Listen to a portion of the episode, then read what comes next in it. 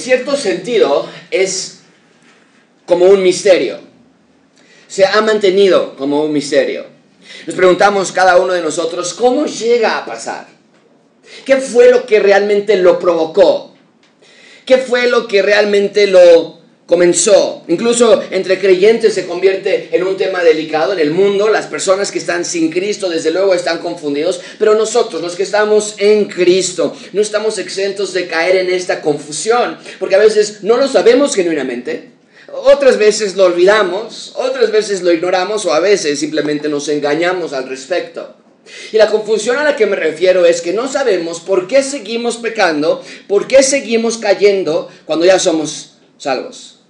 Como creyentes que somos, sí, sabemos que Cristo nos ha dado vida eterna y tenemos perdón de pecados, pero ¿por qué me sigue gustando tanto el chisme? ¿Por qué sigo obteniendo una atracción hacia el mismo sexo? ¿Por qué quiero dejar a mi esposo? ¿Por qué no puedo dejar de mentir? ¿Por qué mi carne quiere el mal continuamente? El mundo desde luego tiene una manera de ver, de explicar estas conductas, pero me temo que nosotros como creyentes hemos también comprado las ideologías seculares. Creo que como creyentes hemos caído en el error de pensar que la razón de nuestros desvíos es por agentes externos a nosotros mismos. Mucha atención con esto, amigos. Hemos llegado a pensar que la razón de nuestro pecado eh, es, es, otras personas, es otros objetos o son otras circunstancias. Sí, pensamos, ya somos salvos, pero si vieras con quién vivo, entenderías por qué aún sigo teniendo estos deseos. No, hombre, si conocieras a mi suegra. No, si vieras cómo me habla mi hijo. Si vieras cómo me tratan mis nietos, si vieras cómo coquetea conmigo mi jefe, si vieras los bonos que me quieren dar, si vieras qué tan vacío está mi refrigerador, si vieras que todos en mi salón ya andan con alguien, o si vieras lo guapo que está, o si vieras cómo me trata, o si vieras cómo no tenemos dinero, entonces, pensamos nosotros, entenderías por qué estoy así. Sí, Dios dice que pero si vieras, si tan solo estuvieras aquí, si vivieras con nosotros una semana, te darías cuenta de por qué hago lo que hago. Y en un sentido, amigo, nos hemos desarraigado de nuestras propias decisiones y consecuencias para adjudicarlas a algo o alguien más. Mucha atención con esto, amigos. Pensamos que nuestras fallas van de la mano de las de otros. Si coqueteo es porque ella se viste así. Si no leo mi Biblia es porque mis papás quieren obligarme. Si no aguanto a mi esposo es porque él es un patán. Si me enojo con mis hijos es porque ellos me sacan de mis casillas. Si no estoy diciendo que la verdad es porque ellos me están obligando. Y, no estoy diciendo, amigos, que en parte eso no sea verdad. Sí, estos factores externos afectan nuestra alma profundamente, pero me temo que no es tanto como solemos pensar o como queremos pensarlo. Amigos, tenemos que entender que el problema de nuestro pecado es precisamente que el pecado está fuertemente arraigado en nuestro corazón. Tienes que entenderlo o vas a vivir frustrado para siempre. Tendrás una vida cristiana inconclusa, incompleta, sin victoria. Porque vas a vivir dependiendo literalmente de que tengas o suficiente salud, o suficiente dinero, o que tu esposa sea impecable y perfecta, o que tus hijos sean rectos y justos, o que en el trabajo no te hagan más trampas, o que nadie se te meta en periférico para que no explotes en ira. amigo y amiga, esto es simplemente imposible. No existe tal mundo. No existe tal persona. Precisamente por eso Cristo vino al mundo, para restaurar una creación caída y corrupta y corrompiéndose rápidamente. E, en este texto que vamos a estudiar, Dios se quiere mostrar que la fuente de tu pecado no está en otras personas o en otras circunstancias o en lo que tienes o lo que no tienes. La fuente de tu pecado está en tu propio corazón. Es el punto principal del sermón. Dios quiere que veas. El problema del ser humano es que nuestro corazón está totalmente contaminado.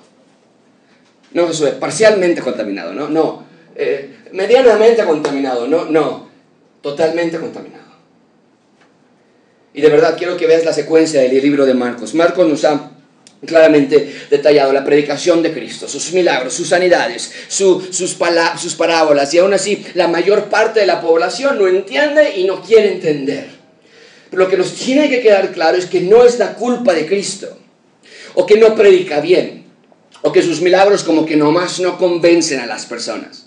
La semana pasada vimos que el problema de entender, no nada más estaba en la gente de afuera que no entendía quién es Cristo, sino que también estaba con sus mismos discípulos. Vimos que sus discípulos, nos dijo la semana pasada, a pesar de que vieron el milagro de Cristo de aparecer comida de la nada, cuando lo vieron en la noche caminando sobre el agua, la semana pasada que estudiamos, pensamos que era que, ¿alguien se acuerda que pensaron que era? Un fantasma.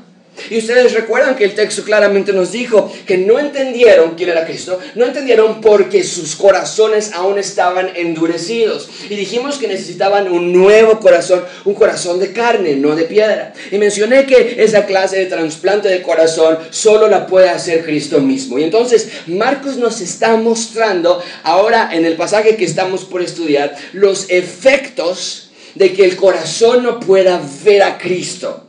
Cuando el corazón es de piedra, simplemente no puede entender las cosas de Dios, simplemente no puede escuchar las cosas de Dios. Pero lo que vamos a ver esta mañana es que el corazón del ser humano, humano no nada más está ciego para ver las cosas de Dios, sino que el corazón del ser humano también está contaminado. ¿Contaminado con qué? ¿O de qué? Bueno, con nuestra naturaleza pecaminosa. Y mi oración esta mañana es que Dios te muestre, querido amigo y amiga, que tu verdadero problema no está allá afuera, no está allá adentro en tu casa, sino que tu verdadero problema está dentro de ti, tu corazón. Y que la verdadera solución para tu problema no está aquí en la tierra, sino está en el cielo. Vamos a ver tres puntos. Vamos a ver manos contaminadas, veremos mente contaminada y terminaremos con un corazón contaminado. Así que vamos deprisa, tenemos bastante material que cubrir esta mañana. En primer lugar, vean conmigo manos contaminadas.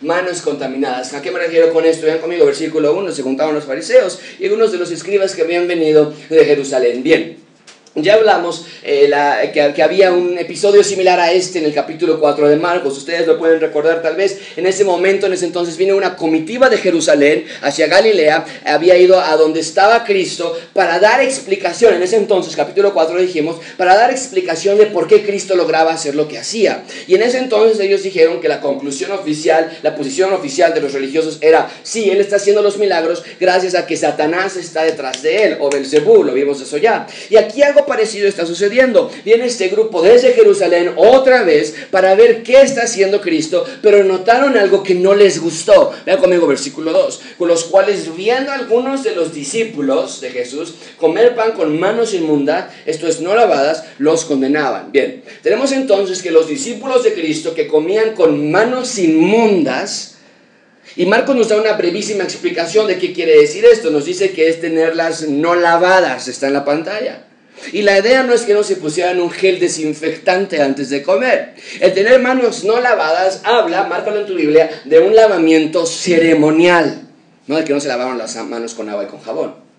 Y quiero que comiencen a atar los cabos que nos está dando Marcos, amigos. Es aquí donde vemos la unión de los pasajes que hemos estado estudiando. Ya sanó a un leproso en el capítulo 1 que estaba inmundo ya sanó a un hombre endemoniado en el capítulo 5 que tenía contacto con las tumbas, de hecho vivía en las, en, las tumbas con la muerte y que por lo tanto se consideraba un hombre inmundo, lo sanó Cristo. Ya lo sanó Cristo a una mujer que tenía un flujo de sangre en el capítulo 5 y que los judíos dijimos consideraban cualquier flujo de sangre inmundicia y ya la sanó y en el final del mismo capítulo 5 tocó a un cadáver para resucitar a una niña y desde luego un cadáver era considerado totalmente inmundo. Entonces lo que estamos viendo es que Cristo nos está revelando que todas estas leyes ceremoniales de no toques estas cosas que están inmundas ya no van a ser necesarias, porque Cristo cumple toda la pulcritud, toda la santidad, toda la perfección, y estamos viendo a Cristo inaugurar un nuevo reino. Y en el reino de Dios, dice Cristo, ya no son necesarias estas leyes, por eso hoy tú y yo no estamos sujetos a esa porción de la ley de Dios. Cristo, Cristo ya cumplió toda la ley ceremonial. Ahora bien, mucha atención con esto, amigos. Porque aunque Cristo vino a cumplir todas esas leyes ceremoniales, el lavarse las manos ceremonialmente antes de comer ni siquiera era parte de la ley de Moisés. Sino que los judíos habían creado leyes que, decían ellos, protegían a la ley de Dios. Si Dios decía no hagas esto, nosotros vamos a poner tres o cuatro más barreras para de verdad que nunca nadie haga esto. Y entonces había leyes que ellos inventaban para asegurarse que las leyes de Dios nunca se rompiesen. Y estas leyes humanas que ellos mismos hacían, al pasar de los años, se convirtieron en tradiciones, lo que nosotros vemos. Y Marcos nos los va a explicar qué se refiere esto de tradición, versículo, versículo 3. Los fariseos y todos los judíos aferrándose a la tradición de los ancianos, si muchas veces no se lavan las manos, no comen. De nuevo, no estamos hablando de reglas sanitarias, lavarse las manos en toda la historia de la humanidad ha sido el método por excelencia para evitar enfermedades. Este no es el problema, el problema es este. Veían ellos que cumplir todas estas leyes ceremoniales era parte de tu salud espiritual y preferían no comer que comer con las manos sucias. Ahora no sabemos con precisión cómo es que se lavaban las manos. Algunos teólogos piensan que tenían que vertir agua que llegara hasta los codos y tenían que hacerlo de una manera que nada de agua cayera arriba de los codos. Si algo se salpicaba arriba de los codos, tenían que volver a empezar todo el proceso de lavamiento de, las, de los brazos y de las manos. Pero el punto es que sabemos que había un protocolo para lavarse las manos. No nada más era, ay, pues ya mojate las manos y se acabó. Ellos pensaban que si comían con manos sucias, estaban siendo propensos a ensuciar sus cuerpos y sus almas. Y por lo tanto había, habían ellos impuesto sobre toda la nación de Israel toda una serie de reglas ridículas para lavar todo lo que tenga que ver con la preparación de alimentos. Vean conmigo versículo 4. Y volviendo de la plaza, si no se lavan, no comen. Y otras muchas cosas hay que tomaron para guardar. ¿Cómo? ¿Cuáles? Bueno, pues no nada más se lavaban las manos, ceremonialmente. Lavaban los vasos de beber y de los jarros y de los utensilios de metal y de los lechos. Ahora, eso no quiere decir que Cristo está en contra de lavar los trastes, ¿ok? No vayan a decir, ay, qué bueno, ya nunca lavar los trastes, dice Cristo que no lo hagamos. Había toda una instrucción ceremonial con respecto a cómo lavar todos los utensilios de cocina. Y, no es que la higiene está mal, pero no tenemos aquí datos de higiene. Claramente nos acaba de decir Marcos que se aferraban a las tradiciones de los ancianos. Es decir, las enseñanzas que iban acumulándose a lo largo de los años de los ancianos anteriores o de los religiosos anteriores. Y cada generación de líderes religiosos tenía su aportación de, de añadiduras de reglas y lineamientos para cómo mantenerte puro ante Dios, según ellos. Esta, esta gran grupo de tradiciones se comenzó a hacer una ley unos 200 años después de que Cristo nació, se convirtió en lo que conocemos como el Talmud. Pero el punto es que esta comitiva de verificadores viene desde Jerusalén y vio a los discípulos comer sin haberse lavado las manos ceremonialmente y querían encontrar al rabí o al maestro que estaba permitiendo tal ruptura de la tradición. Y lo encuentran, versículo 5. Les dicen, oye, tú eres el encargado de estos chicos de allá, sí soy yo. Y dicen, oye, pero entonces ¿Por qué ellos, por qué tus discípulos no andan conforme a la tradición de los ancianos, sino que comen con manos inmundas? E-, esa es la pregunta que desarrolla el resto del texto de nuestra clase. ¿Por qué comen con manos contaminadas, con manos sucias? Y esta es la idea, amigos. Le están diciendo a Cristo, ¿qué no sabes, Cristo? Que si comes con manos no lavadas, con manos sucias, ahora tú también te vas a hacer sucio, te vas a hacer inmundo. Y si estás inmundo, Cristo, ¿por qué no le enseñas esto a tus discípulos? Si estás inmundo, no puedes agradar a Dios. Y si no puedes agradar a Dios, entonces no puedes tener vida eterna. Para ellos esto era una acusación muy seria. Y entonces quieren una explicación de por qué este tal maestro, esta, este hombre de Cristo, eh, no está cumpliendo la ley de los ancianos. Bien, ahí tenemos entonces manos contaminadas. Creían que los discípulos tenían manos contaminadas. En segundo lugar, vean conmigo, mente contaminada. Mente contaminada, ¿a qué me refiero con esto? Mente contaminada, versículo 6. Respondiendo él les dijo, hipócritas, Bien profetizó de vosotros Isaías, como está escrito, este pueblo, juntos leemos esto en voz alta, es muy poderoso, este pueblo de labios me honra, mas su corazón está lejos de mí. Ese problema central. El Señor Jesucristo cita textualmente Isaías capítulo 29. Y asiente, dice Cristo. Tenía razón, dice, dice Cristo. Estaban lo correcto, dice Cristo cuando Isaías dijo que esta nación me honra con su boca, con sus labios. Ahora eso parecería una total contradicción. ¿Por qué está mal honrar a Dios con tu boca? Es bueno, es bueno adorar, es bueno cantar a Dios, lo acabamos de hacer hace unos minutos. Es algo bueno cantar y honrar a Dios con tu boca, ¿no es cierto? Pero no lo leas tan rápido, ese no es el problema. El problema central es que Israel decía amar a Dios, pero su corazón estaba muy lejos de él. Y aquí Cristo vuelve a sacar este asunto del corazón. La semana pasada vimos que el corazón de los discípulos aún estaban endurecidos y ahora Cristo ve que el corazón de la nación, no nada más los discípulos ahora, de la nación entera está lejano de Dios. Con sus labios honran a Dios porque se supone que todas esas reglas ceremoniales eran para agradar a Dios, es decir, querían agradar a Dios, pero Cristo nos muestra que el problema central está en el corazón, en la parte más interior y profunda del ser humano. Había una honra a Dios con sus bocas, pero había una lejanía abismal entre ellos y Dios. Sabían de Dios y de sus leyes, sabían del cielo y del infierno, sabían de los profetas y del Mesías, sabían de los sacrificios que tenían que hacer, sabían de la historia de la creación en Génesis, sabían que no tenían que adulterar o no tenían que mentir, pero su corazón, su, su amor, su afecto, su deseo estaba lejos de Dios. Era un engaño todo esto, una farsa, un circo, una mentira, una ilusión. Pensaban que estaban agradando a Dios con sus acciones, pero olvidaron que Dios antes de sus acciones buscaba su corazón. Pensaban que estaban agradándole sin darse cuenta que estaban lejos de Él. Y le pregunto cuántos estas mañanas están sentados aquí, estamos todos juntos, que están cercanos a Dios con sus labios, pero lejos de Dios en tu corazón. Amigo, amiga, ¿te has alejado de Dios? Al mismo tiempo que piensas que estás cercano a Él.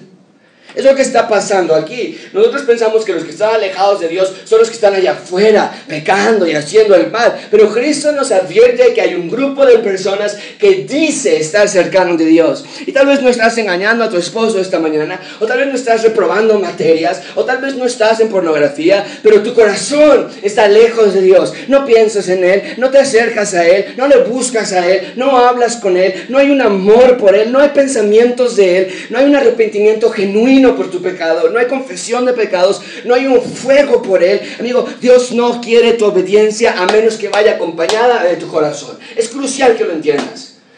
Crucial. ¿Te sientes bien por venir a la iglesia los domingos? ¿Te sientes bien porque cantas? ¿Porque ofrendas? ¿Porque ayudas a los misioneros de Guerrero? Puede que estés sirviendo en un equipo de trabajo una vez cada cinco semanas o que llegues desde tu infancia asistiendo a una iglesia. Pero si tu corazón está lejano de Dios, de nada sirven todos estos logros personales. ¿Qué quiere decir que tu corazón esté cercano a Dios? Eso tiene que ver con amor, con un amor a Dios. Y de ese amor a Dios, de ese amor a tu Salvador, fluye una vida de obediencia no es exactamente lo que Cristo nos enseñó en Juan 14, 15. Si me amáis, guardad mis mandamientos.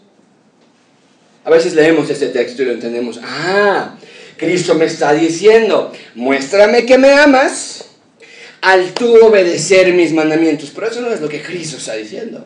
El punto que está en la pantalla es que el obedecer los mandamientos de Dios solo viene después de una vida de amor a Dios. En otras palabras, Cristo está diciendo, primero me amas, luego me obedeces. Pero lo que estaba haciendo Israel, Israel como nación y lo que hacemos tú y yo muchísimas veces es primero tratar de obedecer a Dios ponernos pesos sobre nuestra espalda que Dios nunca pretendió que tuviéramos, porque queremos calmar nuestra conciencia al hacer cosas buenas para Dios. Entonces ahora sí voy a leer mi Biblia tres horas hoy. No, y ahora sí voy a levantar a las tres de la mañana a leer la Biblia. Ahora sí voy a salir y voy a caminar 10 horas compartiendo el Evangelio de Cristo. Pesos que nos ponemos encima para calmar nuestra conciencia con Dios. Y no estoy diciendo que esté mal tener una vida de obediencia a Dios, pero cambiar el orden que Dios da es catastrófico. Y Dios va a rechazar tus actos de obediencia si no van acompañados de tu corazón. Es lo que dice Dios en Isaías 1.13. Escucha, no me traigas ya más ya no quiero más ofrendas vacías. Oye, pero es que la ley de Moisés decía que teníamos que llevar un día de expiación, la ofrenda. Ya no quiero más. dice Dios, pues, está raro entonces. Estamos trayendo las ofrendas, estamos trayendo los corderos. No quiero más el incienso. Me es abominación. Luna nueva, día de reposo. El día de reposo lo guardarás. Era la ley de Moisés. Como día santo dice Dios, basta, no más, no lo puedo sufrir, ya no lo aguanto. Es la idea. Son iniquidad sus fiestas solemnes. En otras palabras, ya no quiero más actos de obediencia, y este es el adverbio que lo califica, falsos. Falsos. Porque tratar de obedecer a Dios sin que realmente tengas un afecto por Dios es como querer engañar a Dios. Es pensar que no se da cuenta de que realmente Él no te interesa. Es suponer que vamos a cumplir con Dios por ir a la iglesia, por sacar buenas calificaciones, no voy a ver malas películas, voy a escuchar tres, cuatro canciones cristianas durante la semana. Es como querer taparle la boca a Dios para que se deje de quejar. Ya, estoy cumpliendo, ya, basta. Pero Dios siempre quiere nuestro corazón. Por eso más adelante en Isaías, en el versículo 18, no nada más les dice, ya no quiero ofrendas, ay, ¿ahora qué pasa? Les va a clarificar, no quiero sus ofrendas, vengan ustedes. Y estemos a cuenta, si sus pecados fueren como la grana, como la nieve serán emblanquecidos, si fueren como rojos como el carmesí, vendrán a ser blanca lana. No me quieran engañar, tráigame su corazón y yo los limpio. Amigo, amiga, esta mañana Dios te está haciendo el llamado. No me sigas con tus labios, sígueme con tu corazón. No ames a tu esposa para tratar de agradarme. Primero ámame a mí y entonces podrás amar a tu esposa. No quieras leer toda la Biblia para impresionarme. Primero ámame a mí y luego podrás leer la Biblia. No quieras hacer las cosas al revés, amigo. Nunca funcionan así. Primero es darle tu corazón a Dios, luego las acciones fluyen de esa ofrenda voluntaria de tu corazón a Dios. Pero intenta hacerlo en tus propias fuerzas y solamente vas a terminar con acciones vacías, huecas que Dios te va a decir, aquí están, te las regreso y nunca me las traigas de nuevo. Jesús va a explicar más acerca de esta falsa honra. Versículo 7, regresamos a Marcos y dice, pues en vano me honran, es lo que acaba de decir Isaías, no me traigan sus ofrendas vanas, así dijo Isaías, Cristo está repitiendo lo mismo, en vano me honran, enseñando como doctrinas mandamientos de hombres. Bien, lo primero que Cristo apuntó es que el corazón de las personas estaban lejanas de Dios. Recuerden, los fariseos están acusando a sus discípulos, a Cristo, si vinieron hoy, te tenemos una acusación, tus discípulos se están portando mal. Es la idea, no están limpios. Ellos, los, los, fariseos, llegaron muy orgullosos con Cristo. Nosotros creamos estas leyes, vamos a estas leyes, vamos a impresionar a Dios en su afán de honrar a Dios. Pero ahora Cristo agrega que no nada más es que sus corazones están lejanos de Dios, sino que su enseñanza es errónea. Cristo dice que los fariseos enseñan como doctrinas, a nivel de doctrina de Dios, los mandamientos de hombres los están subiendo para acá y los están poniendo en un pedestal que solamente pertenecía a la palabra de Dios lo que estaba pasando, amigos. La semana pasada les dije que un grupo de hombres se había apropiado los asuntos religiosos de Israel. Al paso de los años se les conoció como fariseos, saduceos, publicanos. Y no es que sean los malos de la historia, por favor no quiero que entiendan eso. Los motivos iniciales de estos hombres eran correctos, el tratar de agradar a Dios mediante cumplir la ley de Dios. Pero al paso del tiempo, este movimiento se convirtió en un cuerpo opresor y controlador a Israel. Y ahora tenían poder, y cuando el poder es ilegítimo, entonces los dictadores echan mano de políticas represivas. Y es así como los fariseos tenían a Israel oprimidos y sin dirección. De hecho, vimos que Jesús sentía compasión de la población en general la semana pasada, porque eran ovejas que andaban sin pastor. Y en lugar de pastorearlos, estos religiosos de Israel les enseñaban sus propios mandamientos y se los querían vender como si vinieran de Dios. Y Cristo llama esta enseñanza tradición de hombres, la tradición de los religiosos de Israel. Ven conmigo, versículo 8. Dejaron el mandamiento de Dios y se aferran a la tradición de, de los hombres los lavamientos de los jarros y de los vasos de beber y muchas otras semejantes, muchas cosas semejantes. Entonces, vemos lo que, lo que les mencioné hace unos minutos, que las reglas que habían impuesto ellos iban más allá de nada más lavarse las manos, nada más. Cristo nos deja que tenían ellos toda una colección de reglas para lavamiento y al final agrega que hay muchas cosas semejantes que hacían. Y de nuevo, no es que Cristo esté en contra de lavar las cosas. Pero lo que está pasando aquí es que los religiosos estaban enseñando que para entrar al reino de Dios tenías que cumplir con todas estas cosas que ellos enseñaban y que francamente nadie podía cumplir al 100%.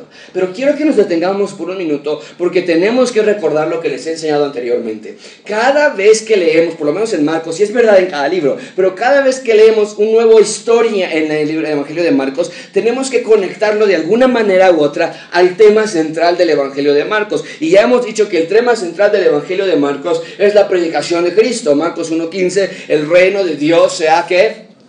Y por lo tanto, como el reino de Dios ya está aquí, tenemos que hacer algo muy particular. Arrepentíos y creed en el Evangelio. Entonces, lo que estamos viendo aquí, tenemos que tener eso en mente siempre que estudien la Biblia, piensen en el tema central del libro. Lo traemos aquí ahora a nuestro texto y vemos que Cristo está inaugurando el reino de Dios, se lo acaba de decir Marcos 1.15, el reino de Dios se ha acercado. Y es obvio entonces, es necesario que Cristo ahora clarifique los términos para la entrada a este tal reino de Dios, porque los religiosos se le han pasado enseñando que para entrar al reino de Dios tienes que cumplir sus mandamientos.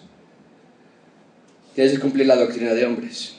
Y Cristo está enseñando aquí, ah, no, la entrada del reino de Dios no es por lo que tú hagas, sino por medio de lo que el Rey Cristo hace su sacrificio por nuestros pecados. Y ya hemos visto que está haciendo un reset en varias áreas, está recomenzando la historia de Génesis. Cristo es un nuevo inicio para la humanidad, es un nuevo Génesis para nosotros. Pablo lo explica así en 1 Corintios 15, 22, porque de la misma manera que en Adán todos mueren, todos tenemos una naturaleza pecaminosa. También en Cristo todos los que estén en Cristo van a ser vivificados. La idea es muy clara. Cristo es el mejor Adán. Y así como heredamos nuestra naturaleza pecaminosa por Adán, ahora nosotros somos coherederos en Cristo de su perfección y de su justicia. Eso es desde luego para los que creen en Él. Entonces regresamos a nuestra historia y vemos que Cristo no nada más está disputando una controversia o que está discutiendo con los líderes. Cristo, que es el nuevo Adán, el que vino a inaugurar el reino de Dios, está rectificando todo, incluso las enseñanzas acerca del reino de Dios. Está mostrándonos el poder del reino de Dios por medio de sus milagros y está predicándonos acerca del reino de Dios. Y aquí en ese texto está aclarando que la entrada del reino de Dios no depende de tu conducta, sino de tu corazón. Bien, Cristo está reprendiendo a estos fariseos por propagar falsas enseñanzas. Mucha atención, estas falsas enseñanzas habían contaminado sus mentes y nos va a dar un ejemplo más de esta clase de contaminación mental. Vean conmigo versículo 9. Les decía, también, bien invalidáis el mandamiento de Dios para guardar vuestra tradición. Porque Moisés dijo, honra a tu padre y a tu madre, y el que maldiga al padre o a la madre muera irremisiblemente. Pero vosotros decís, basta que diga un hombre al padre o a la madre, es corbán, que quiere decir, es mi ofrenda a Dios. O sea, si los papás, bueno, ahorita voy a explicar más, todo aquello que te pudiera ayudarte y no los dejáis hacer más por su padre o por su madre, invalidando la palabra de Dios como esa tradición que había transmitido y muchas cosas hacéis semejantes a estas. Entonces, eh, Cristo nada más, eh, esta frase de muchas cosas semejantes, muchas cosas semejantes, Cristo nos va a decir, mira, les voy a dar un ejemplo. Nada más uno para que vean la cantidad de cosas que ustedes hacen. Eh, la ley de Moisés decía, honra a tu padre y a tu madre. Y la idea incluye allí un cuidado integral por nuestros padres. El honrar a tus padres se trata de amarlos, de protegerlos, de cuidarlos cuando lo necesitan más. Especialmente el texto haciendo referencia al tiempo de la vejez. Honrar a tu padre y a tu madre significa proveer para sus necesidades. Pero Cristo nos dice que cuando alguien quería llevar dinero a sus padres en ese entonces, llegaban el dinero a sus padres, pero los religiosos le decían, oye, no, no tienes que llevar ese dinero a tus papás. No lo tienes que llevar. Diles que es ofrenda a Dios. Y ya. Oye, pero es que no tienen para comer. No te preocupes, tráenoslo para acá. Es para Dios, déjalo aquí y Dios no te va a castigar. Estaban invalidando el mandamiento que Dios había, puesto allí. Y evidentemente aquí vemos el interés que ellos tenían porque les cayera más dinero hacia sus, hacia sus eh, ofrendas. Pero lo que Cristo está enfatizando no es tanto su avaricia, que está allí, pero está enfatizando la abierta desobediencia a la ley de Dios. Y lo peor es que estaban enseñando hacia la gente y las personas pues lo estaban obedeciendo. Pues, si entonces me están diciendo que no a mis papás, pues entonces aquí te lo dejo, ¿no? Y ya Dios me va a bendecir a mí. Así lo estaban enseñando y así lo estaban obedeciendo. Y hoy tenemos otra clase de falsas enseñanzas. Aquellas enseñanzas que dicen declara salud o declara prosperidad. El decir que alguien eh, tiene que hablar en lenguas para ser salvo, o el presionar a las personas que den más dinero, o carros, o casas, enseñar que el creyente tiene que ser casi perfecto para, para, para agradar a Dios, oprimir a las personas a vivir una vida imposible de vivir. Todas esas son falsas enseñanzas, tradiciones de hombres, no mandamientos de Dios. Y Dios lo detesta. Cristo vino a predicar en contra de las falsas enseñanzas y nos dio una clarísima instrucción acerca del reino de Dios. Todo lo que necesitamos saber lo encontramos en las escrituras. Bien, ahí tenemos entonces mentes contaminadas porque vemos que los religiosos se habían creído su propia mentira, su mente ahora estaba contaminada. Ellos creían que las manos de los discípulos estaban contaminadas, pero no se dan cuenta que sus propias mentes estaban contaminadas y también estaban contaminando las mentes de otras personas. Finalmente ven conmigo en tercer y último lugar, corazón contaminado. Un corazón contaminado. Ven conmigo, versículo 14. Se dio vuelta de hablar con los fariseos, llamando así a toda la multitud, les dijo, oídme todos y entiendan.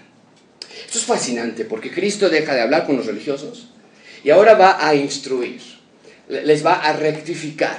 No es así. Les voy a enseñar cómo. ¿Cómo podemos entrar al reino de Dios? No, no es así. No es por venir a la iglesia, no es por tratar de portarte. Entonces, ¿cómo? Y nos lo va a explicar aquí. ¿Cuál es la enseñanza que Cristo da? Pon mucha atención. Nada hay fuera del hombre que entre en él que lo puede contaminar. Pero lo que sale de él, eso es lo que contamina al hombre. Cristo les enseña con una parábola. Es una parábola porque ustedes recuerdan que a partir de Marcos 4, cuando la gente acusa a Cristo de estar en asociación con Belcebú, ya no hablaba más abiertamente, sino solamente en parábolas. Y el punto de la parábola es simple: no te contamina lo de afuera, te contamina lo de adentro. Y cierra su palabra, parábola con una frase muy común en las parábolas. Si alguno tiene oídos para oír, ¿qué dice? Y Cristo se va. No hay mayor explicación de la parábola. Y sin embargo, amigos, necesitamos entender esta parábola. Porque si la entrada del reino de Dios no es por medio de tus, buenas obras, y no es por medio de obedecer los mandamientos de los hombres, entonces ¿de qué se trata el reino de Dios? Y lo va a explicar Cristo. Ven conmigo versículo 17. Cuando Cristo se alejó de la multitud, esa frase es muy triste. La explicación no le llegó a la multitud, se alejó de él, la multitud.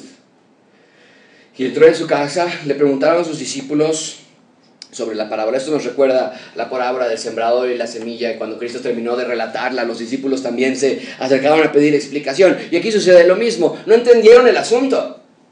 Y no entendían porque el problema no era el honrar a Dios con los labios. El problema era no honrar a Dios con el corazón. Y volvemos a ver este énfasis de que los discípulos no entendían. Y sin embargo tienen a Cristo allí que les explica la parábola. Ahora esa pregunta te debe aparecer en tu mente. Espero que te lo estés haciendo. ¿Por qué a ellos sí y a las multitudes no? Y la respuesta es muy simple.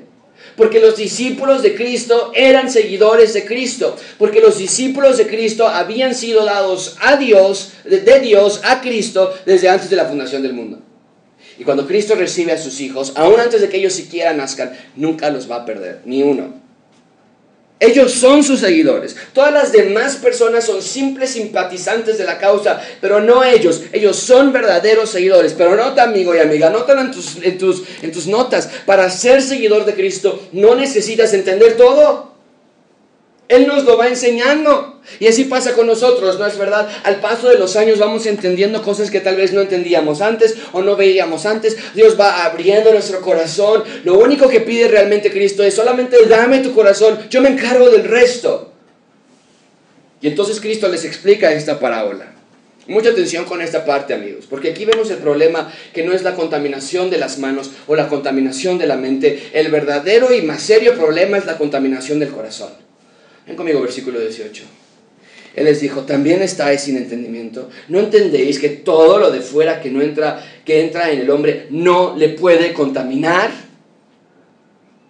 Porque no entra en su corazón, sino en el vientre y sale a la letrina. Esto decía, haciéndolos limpios todos los alimentos. Cristo está siendo tan claro y obvio como se pueda.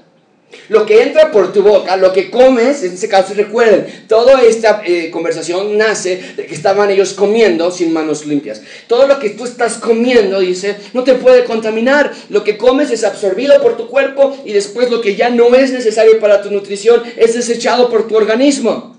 Ahora aquí nada más un paréntesis. Porque a primera vista parecería que Cristo está cambiando de tema. El asunto era lavarse las manos o las jarras, pero aquí ya está hablando de comida. Y estás diciendo que no importa lo que comas, eso no te contamina. El problema es que esto parecería una contradicción, porque en el Antiguo Testamento sí había leyes acerca de que ciertos alimentos estaban prohibidos comer. Dios había dado toda una ley alimenticia acerca de qué era válido y qué no. Pero aquí Cristo está diciendo puedes comer todo. ¿Está acaso Cristo ignorando la ley de Moisés? Desde luego que no. Mucha atención con esto. El punto de Cristo es revelar el reino de Dios en la tierra. El reino de Dios ha sido inaugurado. Y lo que Cristo está enseñando es que en Él se cumplen todas las leyes ceremoniales. En el reino de Dios ya no es necesario tener estas leyes. Por eso podemos comer alimentos que en el Antiguo Testamento estaban prohibidos. Porque en Cristo toda la ley de Moisés ya se cumplió. Y ahora nos va a dar un nuevo pacto, un nuevo testamento. Ahora Cristo viene a inaugurar el reino de Dios y este aspecto de las leyes religiosas habían cesado, habían llegado a su fin. Pero en segundo plano, este es el problema, que los religiosos habían interpretado que en el Antiguo Testamento se prohibía comer ciertos alimentos porque si comías estos alimentos, ahora te ensuciabas tú. Esa era la interpretación que ellos habían tomado. Y nunca fue así. La razón de no comer ciertos alimentos como el cerdo o ciertos crustáceos era para demostrar la santidad de Dios, era para ilustrar a las personas de buscar santidad en sus vidas, de apartarse de ciertas cosas para ser como Dios es. Pero esas leyes nunca pretendieron enseñar que si comías cerdo ahora eras inmundo, asumiendo entonces de que si no comías cerdo, entonces eras puro, eras santo. Lo único que Cristo está haciendo en este texto es clarificar, hey, el problema nunca fue la comida, el problema siempre estuvo en el corazón. Y Cristo está disipando cualquier duda de que pecamos por algo externo. Cristo va a dejar muy en claro que cuando tú pecas, pecas porque tu corazón está totalmente contaminado. La gente había malinterpretado entonces este asunto. Ellos pensaban, el cerdo es contaminado, si como el cerdo, entonces ahora yo estoy contaminado. La gente había interpretado, el adulterar es lo que contamina. Si adultero, entonces voy a estar contaminado. El asesinar es lo que contamina. Si asesino, entonces voy a estar contaminado. Pero no es así. Versículo 20 dice, pero decía que, de lo, que lo que del hombre sale, eso contamina al hombre. Y aquí Cristo nos muestra que lo que está ya contaminado es tu corazón. Y mucha atención con esta secuencia, versículo 21. Porque de dentro del corazón de los hombres salen los malos pensamientos. Y tenemos que detenernos aquí nada más por un minuto. Porque lo que Cristo está diciendo claramente es que del corazón salen los malos pensamientos. ¿Como cuáles pensamientos? Y nos va a dar toda una lista en el versículo 21 y 22. Pero quiero que entiendas algo, amigo. Gracia abundante, los que están aquí, los malos pensamientos no vienen de que tu esposa te trata mal. Los malos pensamientos no vienen de que la maestra de tu hijo lo trató mal o de que tus padres te hacen enojar o de que ya no aguantas a tu hermana, o de que eh, es ella la que coquetea contigo, o de que ya es una necesidad fisiológica tener relaciones sexuales, o de cómo te han lastimado todas las personas, o de cómo son todos tus amigos los que te invitan a tomar. Los malos pensamientos salen de tu corazón. Sí, las circunstancias son un factor, pero los malos pensamientos nacen del corazón. Y Cristo dice que estos malos pensamientos, cuando están en tu mente, siempre si los dejas estar en tu mente, siempre van a resultar en uno de las siguientes listas. Vean conmigo. Estos malos pensamientos de dejarlos allí resultará en adulterio. No es que tu esposo o tu esposa sea la culpable. Es que como no se arregla, por eso quiero otra esposa. Es que como no nos llevamos bien, por eso quiero otro esposo. Cuando eliges adulterar con otra, con otra mujer u otro hombre, es porque ese malo pensamiento dejaste que se cultivara en tu corazón hasta que finalmente dio a luz. Las fornicaciones. El querer tener, tener relaciones sexuales fuera del matrimonio. no es porque todo, como todos lo están haciendo, como nos dieron clase de educación sexual, porque no quería que me dejara mi novio, es decir, como no quería que se enojara conmigo, no. Es por tu corazón, está contaminado. Y ese corazón comienzan malos pensamientos. Y de dejar esos malos pensamientos allí, dan a luz fornicaciones, homicidios. Una persona que comete un asesinato no es porque ese día se le ocurrió, ocurrió matar a alguien, sino que por mucho tiempo permitió que en su corazón reinaran los malos pensamientos. Cocinó amargura, odio, resentimiento y decidió matar pero el asesinato solamente revela, amigo, lo que ya estaba dentro de tu corazón. Mucho cuidado, querido amigo y amiga que estás aquí esta mañana. Nadie de nosotros planea asesinar a alguien con anticipación, a menos que seas un sicario. Pero los demás asesinatos que generalmente se producen son producto de ira. Así que examina tu corazón. Porque en casi la mayoría de los asesinatos que se cometen es porque Perdieron el control, perdieron los estribos. Y tú pensaste que eras incapaz. Jamás pensé que yo iba a matar a alguien. ¿Y cómo terminaste allí? Dice Cristo, porque en tu corazón nació un mal pensamiento que dejaste que se quedara allí por más tiempo de lo que debería. Entonces Cristo dice que, del corazón salen los, nacen los malos pensamientos y estos malos pensamientos resultan en hurtos, avaricias, maldades, engaño, lascivia, envidia, maledicencia, soberbia e insensatez. Y podríamos ir uno a uno examinando cómo es que nos justificamos por cada uno de estos pecados que me hacen enojar. Es decir, como no me dejan salir, por eso me molesté. Es decir, como me buscó en el teléfono y encontró mal las cosas, por eso estamos como estamos. Amigo, amiga, Cristo dice todo lo contrario. Todas estas maldades de dentro salen y contaminan al hombre. Nuestro corazón es el contaminado. ¿Cómo podemos concluir este sermón? Dios quiere que veas. Es que yo pensé que el problema era mi esposo. Es que yo pensé que el problema es que no tenemos dinero. Es que yo pensé que el problema es que abusaron de mí cuando estaba chica. Son factores del mundo corrupto, del mundo pecador, que lastiman y cicatrizan tu mente y tu corazón, desde luego, no lo negamos. Pero los malos pensamientos, esos nacen de tu corazón. Los religiosos pensaban, aquí vamos a confrontar a Cristo con el asunto de lavarse las manos. La respuesta de Cristo es asombrosa. No se preocupen por las manos, preocúpense por su corazón. ¿Quién va a limpiar sus corazones? Si no se trata nada más de comer lo limpio, ¿quién va a emblaquecer aquello que está tan contaminado? Y yo sé quién.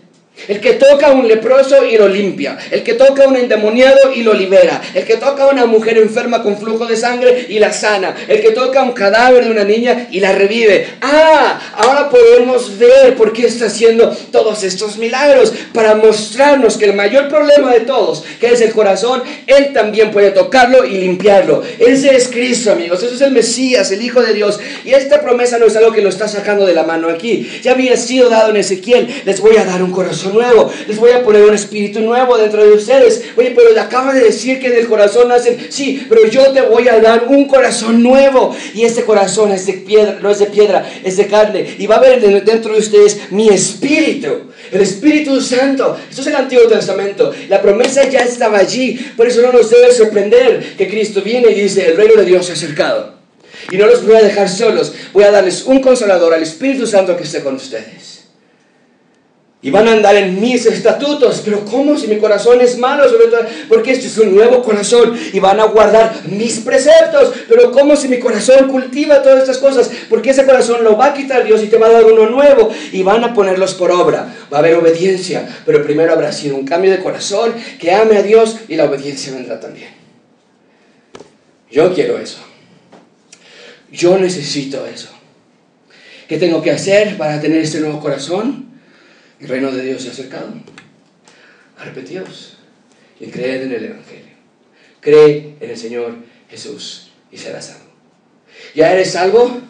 Sí, yo ya soy salvo, Josué, pero sigo con este corazón, sigo con estos malos pensamientos. ¿Qué puedo hacer? Examina tu corazón, amigo, porque lo malo, tu pecado, viene de tu corazón. Basta de culpar a alguien más, basta de atribuirlo a algo más. Confiesa tus pecados, haz cambios, ama a Dios, adora a Cristo, lee tu Biblia y que tu corazón ame por sobre todas las cosas a Dios.